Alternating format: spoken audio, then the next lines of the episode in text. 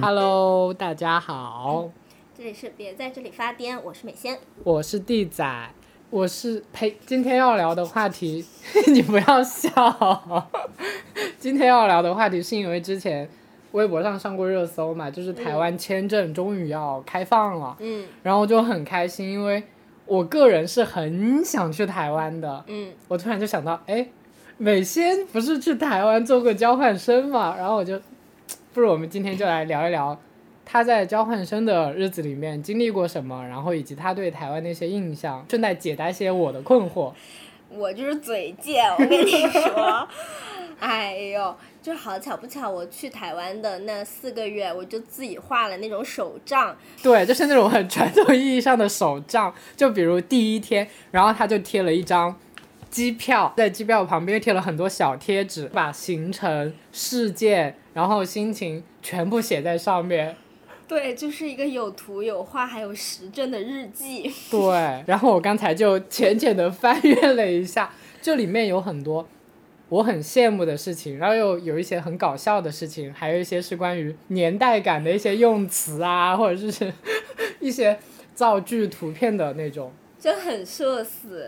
我本来他跟我提这个话题的时候，我当时想的就没有什么特别好聊的，但我突然转念一想，哎，我们可以翻阅一下手账，因为之前很多那种综艺节目里面就说翻那种之前写的东西，嗯会挺有意思的。我想着这个东西我写来应该是时候拿出来给他见见天日了。但我没想到他刚才在看的时候，就是一边念我一边社死，我一点都不想再听，也不想再看我写了什么东西。反正就是这一期呢，就是我的社死日记。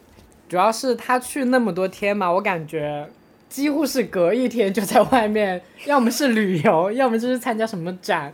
我我真的很少看到关于他说学习的事情。是的，我们当时其实是去学习的。我作为交换生学的是商科的内容，然后我们就选了一些我们感兴趣的课。我就我选的那几门课分别是什么来着？我写的。分别是什么来着？比如企业行销、商业心理学、活动规划与管理、旅行业经营管理，然后设计方法与创意思考、基础摄影课。我我看到的时候，我就跟美仙说：“我说天哪，你学到的东西，你现在都在用哎。”对，就是都是我，我从小就知道我自己想想要成为什么样的这种都市白领。然后他的课课堂氛围是很轻松的，一般他一节课就是两两节连堂上嘛，但是你迟到也可以，逃课也可以，你在课堂上吃东西啊都可以，所以课堂上经常是人不满的。因为我选的课不多，一周大概就那么一两节，甚至有一些就只有一节，所以我空余的时间更多了。以至于我没事的时候，我就开始出去玩啊，去逛街啊，以及写这个手账，留下了非常多珍贵的社死的回忆。那你刚到台湾的时候，你觉得台湾跟内地的区别最直观的感受是什么？除了大家的台湾腔了。嗯，其实我觉得没有什么太大的差别，唯一的差别就是它是繁体字的，你直观上会觉得你需要适应一下，因为有些繁体字确实不是非常好认。嗯，然后大家因为都是讲中文，所以也不会有语言上或者是交流上的矛盾或者是不清楚的地方。那你去之前对那边有什么幻想吗？或者说就是你印象中的台湾它是个什么样子？然后等你实际去的时候，你觉得跟你的想象有落差吗？其实没有太大的落差，因为之前我们去的时候很，当时很流行的一种旅行方式是十五天环岛游。那个时候我就觉得台湾它就是可以骑着那个电电小电驴呃，不是摩托车，嗯、摩托车可以环岛，然后有海边，有那种很台湾的建筑，以及台湾的美食，其实就是很大众意义上对台湾的那种观念。我去了之后，呃，其实这样子的观念基本上没有任何的变化，唯一让我觉得有不一样的两个点，第一个是台湾的他们那边的人很有礼貌，很有素质，就是比内地可能高了很多，他们。不管是服务员、服务业，还是你身边遇到的人，他们都会帮你啊，会很热情啊，然后他们也不会随便拿你的东西，就不会存在很多这种安全上的问题。就这个是很好的，还有一个是他们那边的人真的，他们的认知可能就一直保持在十年、二十年前这样子的一个认知，他们对大陆或者是对整个世界的认知是比较局限的，包括他们会问我大陆有没有星巴克、海底捞，以及他们没有外卖这种东西，他们这种。基础硬件设施非常的不完善，他们打车是需要去便利店叫车，充话费也是需要去便利店有一个自助机，在那个便利店的自助机上完成很多，比如说转账啊，然后就是我们日常可能手机上就能完成的一些生活基础动作，他们都需要下楼去便利店完成，以及他们那边的 KTV 就是很旧，就有点像我们可能零零零几年的那种 KTV 一样，很。古早很破旧，以及他们日常没有特别丰富的一些消遣吧。因为我刚刚说我之前很闲嘛，所以我就经常会问他们：你们平时不上课的时候都干嘛？他们就说打游戏、唱歌，反正就是很很无聊。不像比如说现在我们生活周末啊，可以去各种地方玩啊，有不同的玩的方法呀。他们就可能比较单一。可能因为地方太小，他也没办法，就就可能上午在这个地方，下午去那边逛一下就结束了，就这辈子可能都不想去了。对对对，他们可能也，因为他们的城市的他们福利很高，所以他们也没有很大的生活压力，所以他们可能也不会觉得想要出去或者是想要很上进的那种感觉，他们就是那种慵懒，嗯，慵懒且幸福很快乐，就是当时很流行的一个词叫小确幸。我们就是实践的，就是淋漓尽致。然后我看到你去这种地方，基本上都是坐捷运嘛。嗯。你觉得那边交通方便吗？因为我看到他们现在，好像前段时间说关于台湾一些路边的采访嘛，说啊，就才知道原来大陆的高铁啊，就可以很快的去一个城市，可能只要五小时，但是是从什么？呃，北京到上海。对对对对对，这种他们就觉得很惊讶，怎么可以这么快？你当时在那边的时候，你有觉得他们的交通很不方便吗？城市交通其实还可以，他们的地铁啊、公交啊，就跟我们现在差不多。然后临近的一个城市，比如说从上海你要到嘉定，或者是到昆山那种地方，他们会有一些区间车，就是还是 OK 的。然后剩下如果是再远，你还可以坐大巴，就是坐 bus。但是如果说你要从台北去垦丁这种，你这就得坐高铁，他们的高铁就不是特别的方便，不像我们，一个是车车次这么多，一个是速度这么快，嗯，包括他们东边，我想一下东东西西边从台北、台中、台南到垦丁这一条线是比较类似于会比较发达一点，但它东边那条线就是花莲啊这一块就没有那么发达，然后去这边的话就得坐大巴。很还挺累的。然后你刚才也提到那些，呃，比如七幺幺那种嘛。然后刚好我前段时间就听别的播客也聊起过，说他们在那边应该是网购吧。嗯。说好像是因为运费特别贵，所以都会是直接好像是。把它送到七幺幺，然后再去拿，可以节省一点费用，还是怎么的？我们当时，你知道，我当时我去的时候，大二年一七年，他们网购可以说是非常的不发达。我们当时就是淘宝啊什么的，就很方便，你直接下单就会寄来，就完全不会有这样子的烦恼。但是我们当时在那边可能想要去网购，首先是没有什么平台可以网购，其次是他们的。物流也没有非常的发达，然后第三是你要是如果从内地买回过来的话，也是需要折腾一下子的，反正就是不方便。没有啊，因为我之前了解台湾都是通过综艺或者是电视嘛，就比如大家都看的《康熙》啊，或者什么什么麻辣天天后那种什么东西。麻辣天后是什么？就一个早间的一个那种新闻啊，或者是就那种访谈。哎，不过说到那个。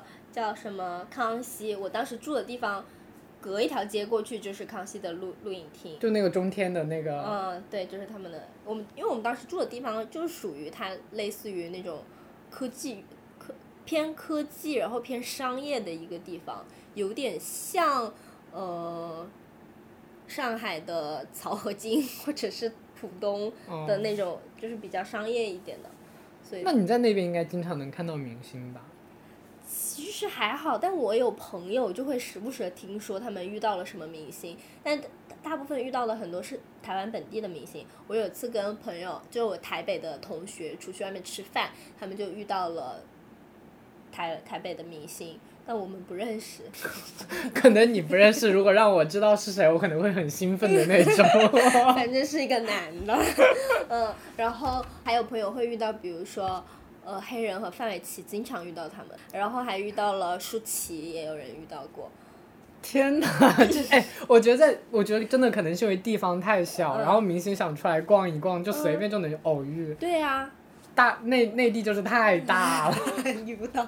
然后之前呃，韩国的一个女星什么 Jessica，嗯，哦，在那边参加一个什么活动，我们也是遇到了，真好。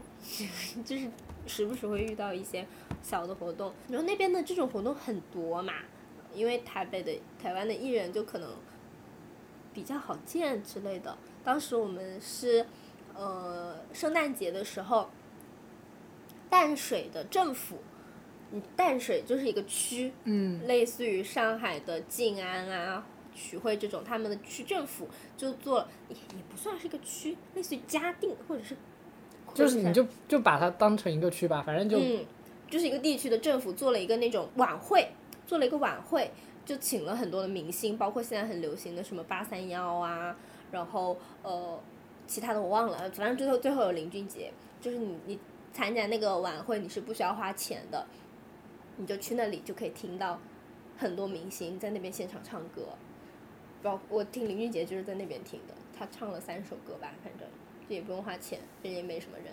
前段时间就是就是苏打绿合体，然后就是在台湾嗯免费开了一场。啊，就很多这种东西你都可以参加，包括我我写在里面那个金什么金马奖，金马奖，对我刚才看到这一条，我说天哪，你竟然去过金马奖的红毯围观，我就说那你肯定看到了很多明星吧？是啊，超级多明星，嗯，但那个很搞笑，就是全部都是大陆的学生，就是台湾人已经见怪不怪了，是吗？嗯没有人，但我们就是因为他得排队，你得你去占位置，你就一直在那等着，所以大概从下午的两三点我们就去那坐着了，然后旁边的人全部都是大陆的学生，都在那里凑热闹，看了很多人啊，比如说什么范冰冰啊。呃，那个时候是《七月与安生》，就是周冬雨和马思纯。那不就是刚好就是那那一次他们两个哦，人都对对对得了奖吗？对对，就那一次，就那一次。天就那一次，哪！反正就是那一次出现的我都见过，但具体有谁我不记得了。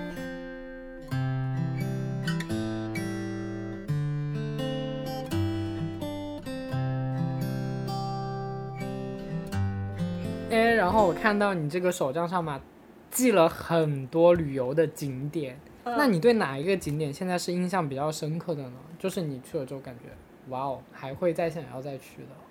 哦，台湾真的很适合玩。说到旅游，我可以说好多。首先，非常糟糕的一件事情是，我是九月份入学的，然后九月份那一个月，整一个月的周末都刮台风，就是那种大台风，你知道吗？嗯就靠近太平洋那种，就是你在街上走，你会飞起来的那一种。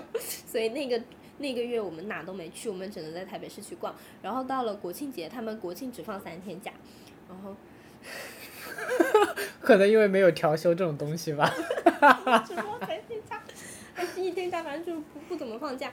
然后我们是从十月份之后才开始出去玩的，那个时候我们基本上就是至少一个月会去两个地方旅游。但是如果说只要我们周末空的话，我们就会出去玩。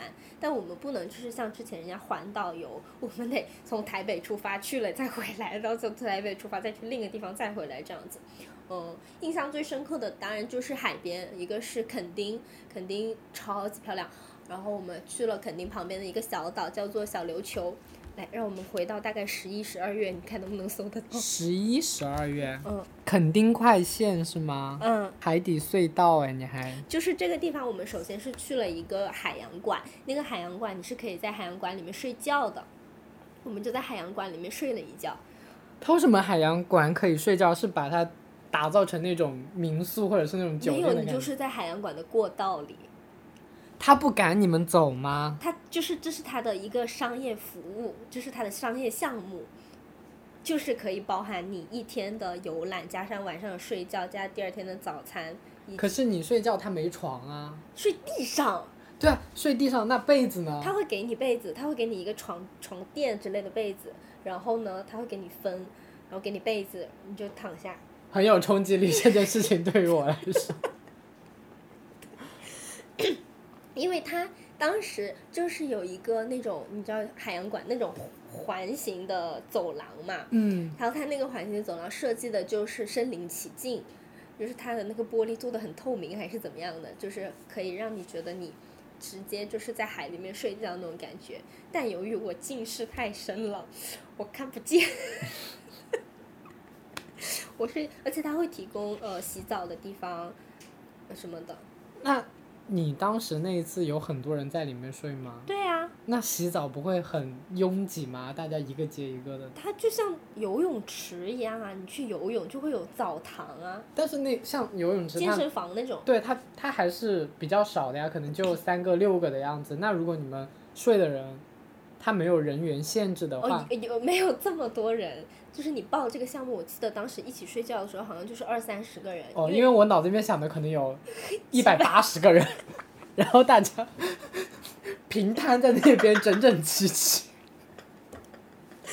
没有，因为这个项目它是要抢的，它哦比如说每天就只有三十个名额这样子，我们大概提前了两个月就抢了这个票。嗯，这样，我们就是并排睡在过道上，然后那个过道很窄，就这样躺着。然后之后我们就从海洋馆去了垦丁，哦，你去垦丁，然后又去潜水了，是哦，去了小琉球，呃，去了从东港到了琉球，而琉球就是一个岛，我记得这个岛它是不是全年开放的？这个岛超级好看，我甚至想把我手机上的照片找出来给你看，让我登录我的 QQ 空间。没事，你可以到时候放里面。不行，我一定要拿着图跟你讲，我我台台湾的每一个呃都有 QQ 空间的图片。然后既然他在找，那我就读一读你的手账吧。然后我就从第一天开始，天呐，因为你这边提到了，你说台北给我的感觉是温和的、舒服的，比香港友善一点。对，没错，确实。为什么呢？你是在香港哦？对，因为他是当时是先飞的香港，然后再从香港去了台湾。然后我问他为什么，他说他去买保险。对我大二我就开始用香港的保险喽。然后为什么呢？是是你现在还在用吗？你是说保险吗？嗯，这个保险，保险是这样子的，它这个项目叫做呃重疾险，然后它的形式是那种红利险，就是你每年存一定的钱进去，你存了比如说二三十年，它就相当于是你一个定期存款这样子嗯，它会给你返利息。然后它同时也是个保险，就是你之后出现了它这个保险范围内的一些疾病，你是可以去保的嘛。然后为什么要去香港呢？是因为我们当时首先这种险在内地不是那么的成熟，然后我们也不是很想找这个内地的这种呃保险公司，所以我们就去了香港买了这个保险。第二个是它香港的这个保的范围会比较广一点，或者是比一个是你你明细的广，一个是它可以全世界可以帮你报销。虽然我我未来我应该也不会去国外治病，但是它就是可以有这种嗯，给你。但现在其实国内的发展，内地的发展变好了之后，也无所谓了。其实，只是他早买的话，你的那个费用会少一点，每年花的钱会少一点而已。保险就是这种早买早好咯。学金融的很，每次介绍这个都很像我是那种保险经理人。然后确实你手账前十天都一直在抱怨台风天，就是本来为台风天准备好了泡面，然而并不能满足我对食物的欲望。吃了泡面、面条、面包、奶茶、紫紫菜包饭，后面两个还是我顶着台风天、雨天买回来的，真的对我的肚子太好了，羡慕我的胃。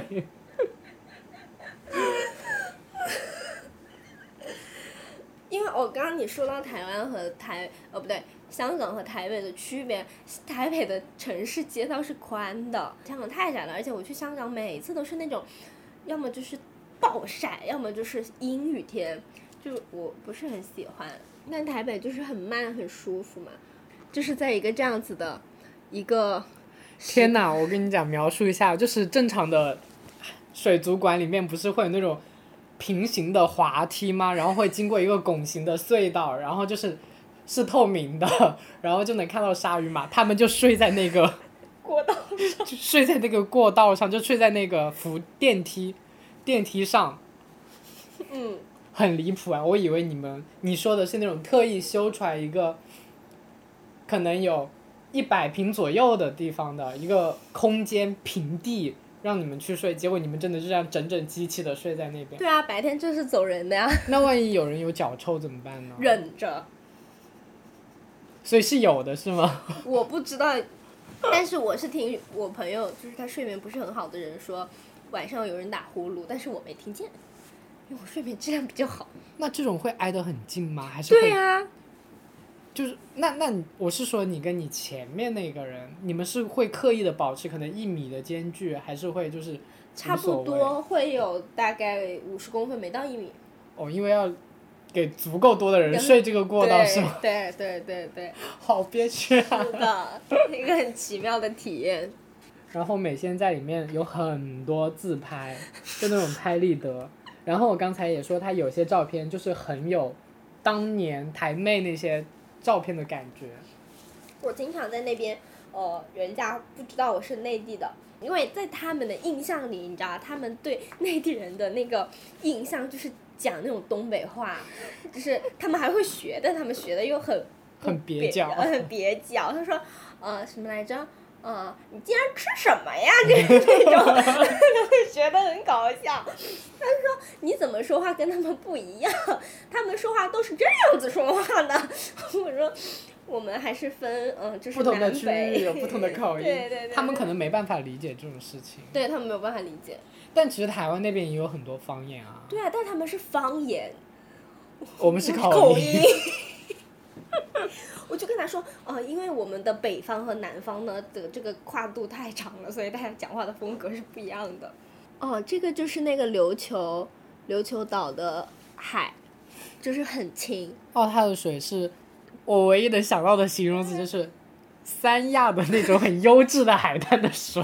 哎呀，就是那种果冻海。就是最近很流行的果冻，就是那种很清澈的绿，然后蓝。对，这个这个也是。就都是可以直接拿来做壁纸的程度。对对对对，然后哦，这个就是很像马尔代夫的感觉，那种颜色的海。漂亮，很漂亮，特别搞笑。这一张海片，海边。沙滩是没有人的，因为这个岛本身人很少。我就跟我的姐妹在这个岛上面就是拍照啊什么的。那天我就穿一双人字拖，然后这个人字拖差点冲到了太平洋里。那这个是可以下去的吗？其实不太安全，因为很深是吗？因为哦对，而且它里面是有石头的。对，它不开放是有理由的嘛，人少也是有理由的。对。然后那天哦，这边这个就是我们早上在海洋馆醒来去抓小螃蟹。就是也包含在海洋馆的。海洋馆就在海边是吗？对对对对对，没错。真好。然后我们在那个呃小琉球的岛上面就去潜水，然后那个潜水它其实不像那种热带的海滩，它海底是有很多热带鱼的嘛，它的那种热带鱼颜色就很丰富。它这个海底就是有很多海龟，所以我们就只能去看海龟。就感觉画面没有那么多绚丽多彩。对对对对对。它就只有一些些，鱼也很少哎，但是水是清的。嗯，我之前在别的地方潜水的时候，它就是色彩斑斓，然后非常的耀眼。然后垦丁它有一片，就是在最南端的垦丁的呃边上，下面就是太平洋，然后它在这个太平洋的前面呢，有一片很大的草地，就是这样子的一个草地，巨漂亮。然后那个草很高，大概能到我的脚踝，这个就是小腿的地方。风很大很大。那天那个地方也是没有什么人，你看后面就是海。然后这个地方的夕阳也超级好看。呃，然后那个这就是小琉球岛上，呃，因为那个岛人人很少，我们就可以自己租那个电动车。因为在台北其实我们是不能开电动车或者是摩托车的，它是需要有摩托车驾驶证。但是这个地方就可以开，所以我们就租了一辆电动车开始，呃，这个也是很，就是这样子在上面开。其实现在这种岛在内地也很多，只是当时没有很多。嗯就是当时都还没开发起来嘛。对对。对对，像其实你现在去涠洲岛 也差不多了。但唯一的可能就是，国内的旅游景点真的人太，就是内地的旅游景点真的人太多了，他就没办法做到像你现在每一张，可能你我你现在每一张照片上嘛，其实人可能就只有你一个主体，对然后整个后面全是空的，对，就那种感觉是舒服的。是，那边人真的很少。还有一个很好玩的地方是台东，哇，台东太好玩了。好玩的点是，首先，它一个让我感觉很好玩的因素是我们是很多人一起去的，六个人一起去，所以那个时候的氛围就很好。然后台东它有很多呃，就是没有人的海滩，没有人的稻田，没有人的公园，以及我在那个地方做完了滑翔伞。就很好，而且你看它的那个海边也是没有人的，有很多的巨石，你看就这样子。嗯，就是在很多的巨石上面，我就可以站在上面拍照啊。其实这个地方很像冰岛给我的感觉，这个也很像浦东哎，浦东奉贤哎，确实能够拍出一样的东西啦。因为那边也是很多巨石，然后靠着海，只是那个海没有你上面那么清澈。然后我们就可以一起就是玩，它上面配了文案哦，又结束一天，又结束一趟小旅途，心情好好哦。十二月八号，我谢谢你。呃，这是我去玩滑翔伞的照片。对我刚才发现美仙这个里面它砸的夹的东西真的很多，甚至有他滑翔伞的一张 SD 储存卡，然后我就问他这是什么，他说这是滑翔伞的视频。放呢。而且他们，你看这个蓝色的车也很好看，就是他们那边的街道就是这样子的，然后有很多彩色的小车，就特别好看，像那种台北的 MV，还有漂亮的稻田。你翻到台东，台东是什么时候来着？十十二月初。在笑什么啊？你念出来。就是关于他滑翔伞的那一个，他写的是啦啦啦，在台东飞起来啦，第一次飞行体验超棒的哦，三个感叹号，教练玩特技，声音好听，远眺太平洋，然后旁边用那种彩色的彩铅画写了一个英文 fly to sky。哎，你在那边也喜欢中英夹杂哎，时尚饭包哈，just so so，三仙台和小野柳很 nice，还有看深蓝色的海冲击岸时，又害怕被水冲倒，哈，comfortable，I like it，就是这个，就是这个。就是我不知道这个英文的意义是什么，你看，我明明写了很多这个课程的内容啊。但你的字很多都看不清，你当时很多字都看不清，你写的很快我。连几几页都是课程的内容，而且我那个时候考试分可高了，我都是拿拿满分的那种。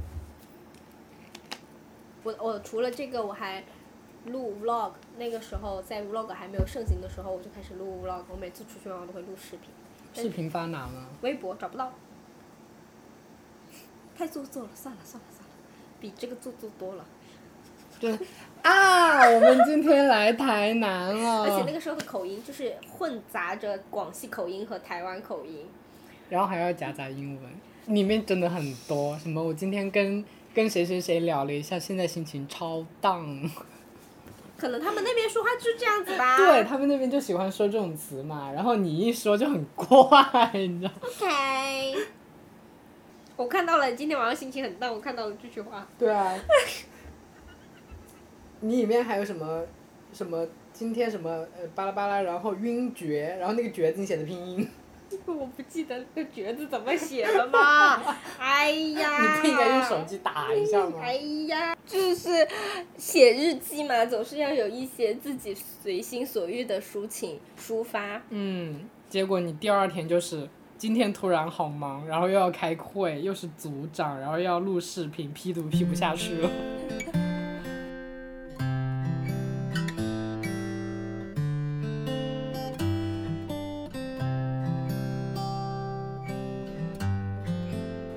对哦刚才有看到它里面有美心的手账里面有提到一句就是关于他的作业嗯。是让他们去街上跳舞。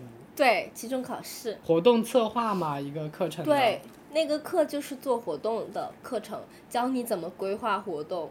就是这种课程，如果在内地的话，就是给你一千字论文或者是三千字论文，你交上去，老师敷衍的过一下就好了。对那边的课程，我一个是呃设计思维与创新思什么那个什么思想那那对对，门课，就反正这样。那那门课是很搞笑。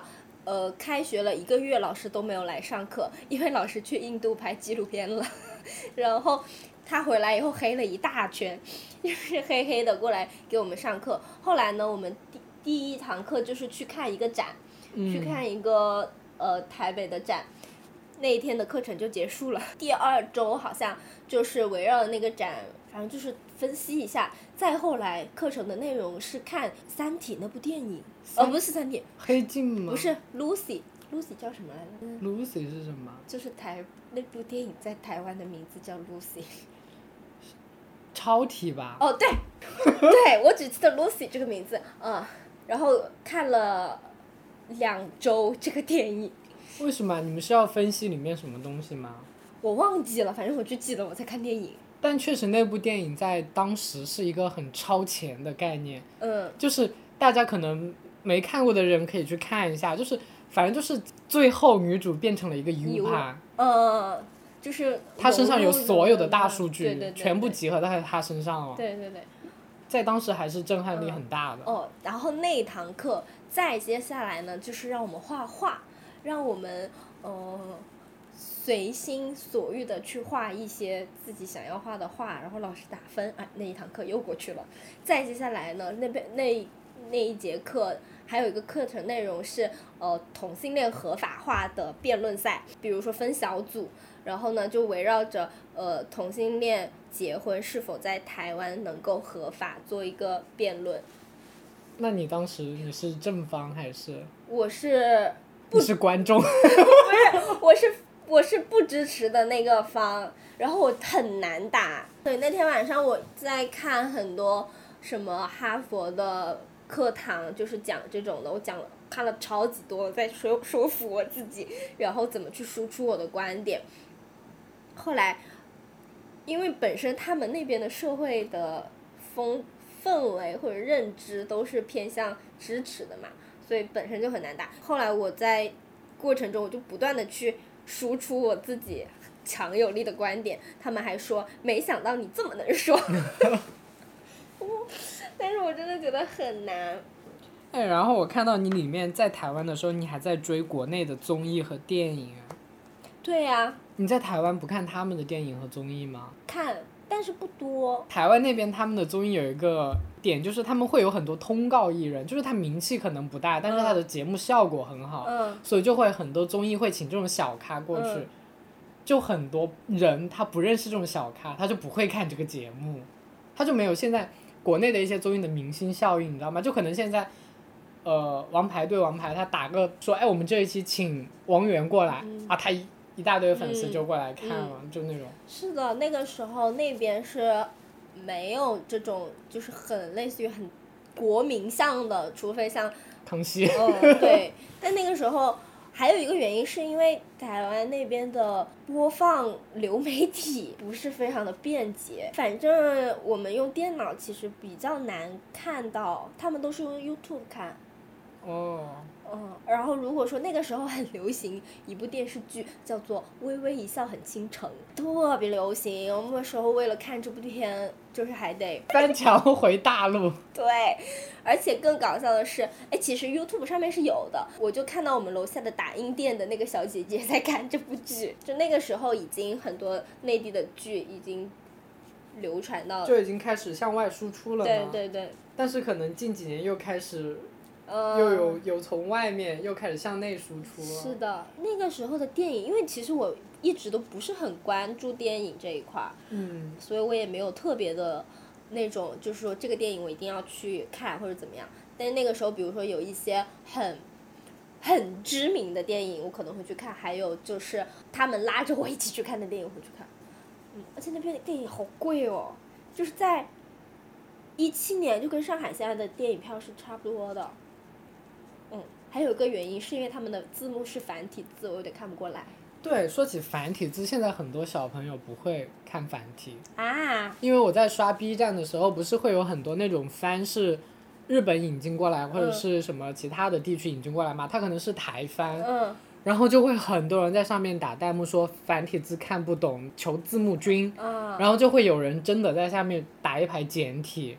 我无法理解这个事情，因为可能像我接触繁体比较早，嗯。就可能小学我就其实就是火星文时期，对，就开始，阅读大量的繁体，然后嗯。后面又开始看台湾的综艺、台湾的电视剧，然后就会感觉我看繁体就没有什么障碍，就是你看到立马就能理解，嗯。除非很个别的、很生僻字的繁体，嗯。可能要想一下到底是什么。嗯，对，我觉得就这个点，可能跟内地现在在呼吁的关于要不要保留方言是一个道理，啊就是很多像你像我，其实都不会说方言了。嗯，越来越少人说的话，这个方言就会消失掉，以后就会只只能在历史书里面看到哦，原来原来以前大陆有那么多地方有方言，嗯，对，对，确实是这样，它也是一个文化的遗憾吧，只能说。我跟你讲，他说啊，你是中国来的吗？我说，我说你难道不是吗？我我我当时就愣住了，我说，我该怎么回答呢？我觉得这个问题，老台湾人哈，他们对中国的归属感更强，他们会嗯承认自己是中国人，对承认台湾是中国的，因为他们很多是以前山，就是我知道的很多 台湾的明星，嗯他们的爷爷、他们的奶奶都是山东过去的，嗯就从小就告诉他们啊，就你是中国人，嗯然后很多有可能是军官嘛，嗯就军人，就这个意识更强。但是现在，就完全不行。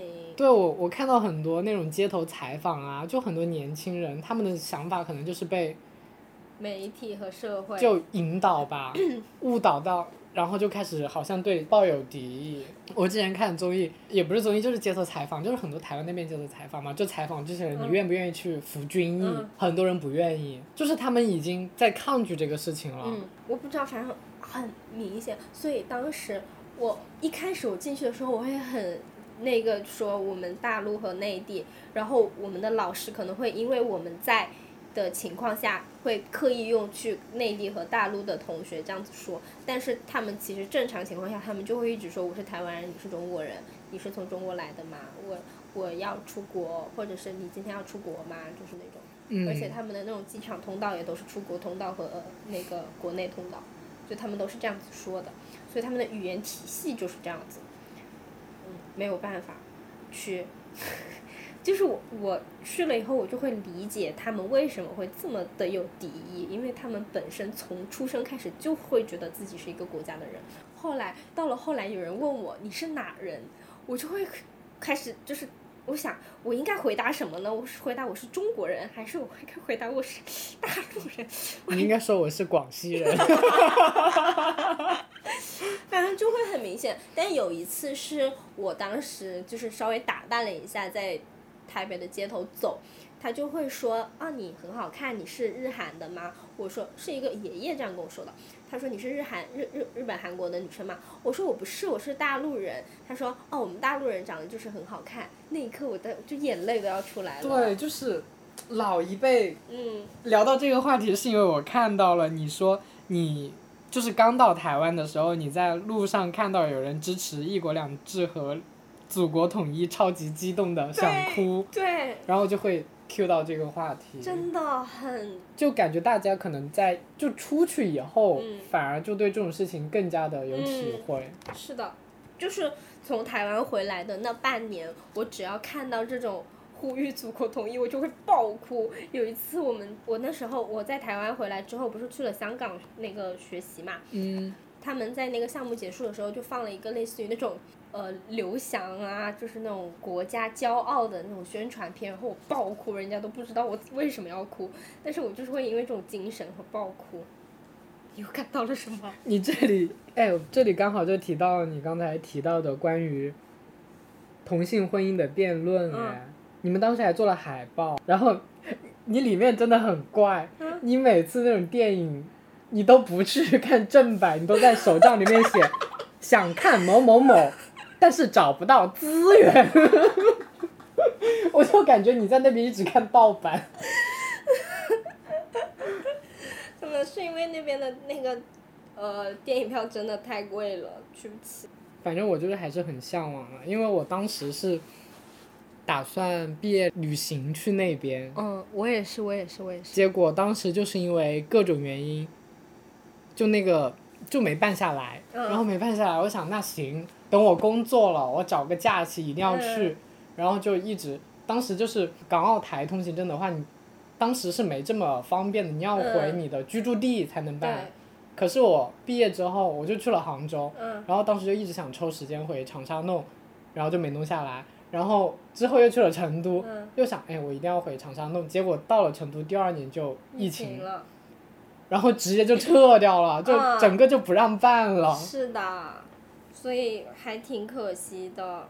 所以我看到那个开放的时候，其实我在分享你那条之前，我已经看到它已经在开放一小的了，但是那个是叫医疗签吗？哦，就是它有一些限定。对，就是你可以跑去那边做医美，然后你只要那边的医美出示你要去的证明，嗯你就可以再叫一个人陪同。啊。然后相当于可以两个人去哎那我们就去啊，我去做医美，然后。但是现在不是普遍开放了吗？嗯就不需要这个了，因为之前很多博主什么的都是通过这个医疗签过去的。哦，真的，我觉得那边就是很很喜欢。我回来之后，我还是就是念念不忘，还会跟人家讲我很喜欢台湾，嗯很舒服，特别开心。就有机会一定要去一趟啊！是，而且就是你得在那边认真的生活。我感觉那边的生活都很诗意，可能是我现在还没去过，我对它充满了幻想。确实是很诗意的，还有一种可能是因为我当时去交换，我没有什么负担压力，对就是去玩，然后去感受那边的生活。对，然后就是游学嘛，嗯，就一直在外面玩。是哦，好啦，结束吧，今天就到这里。今天就是在戴美先回忆她的台湾之行，然后看到了一些让她很羞耻的东西。你不觉得我画画的水平还可以吗？好啦，今天就先到这里吧。拜拜。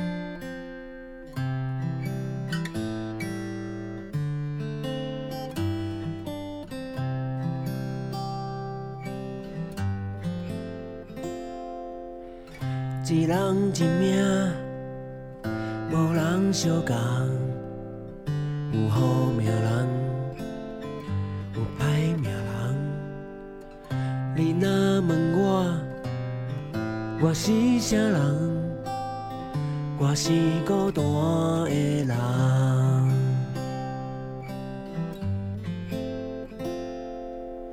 成功的人。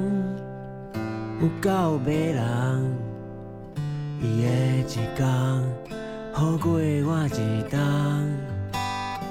风中的沙随风飘散，过一天算一天。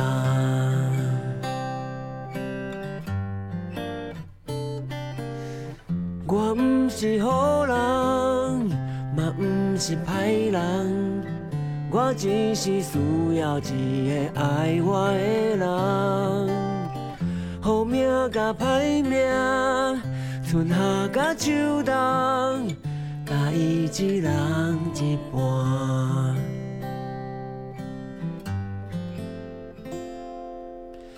人海茫茫，啉甲茫茫，袂沉袂动，有谁对我毋甘？青春的梦，梦一个人会对我惜命命。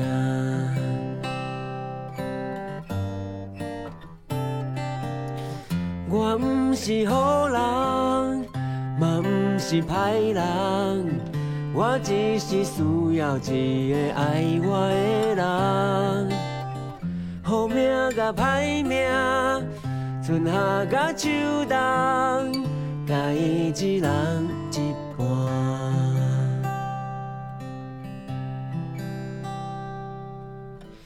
我毋是好人，嘛毋是歹人。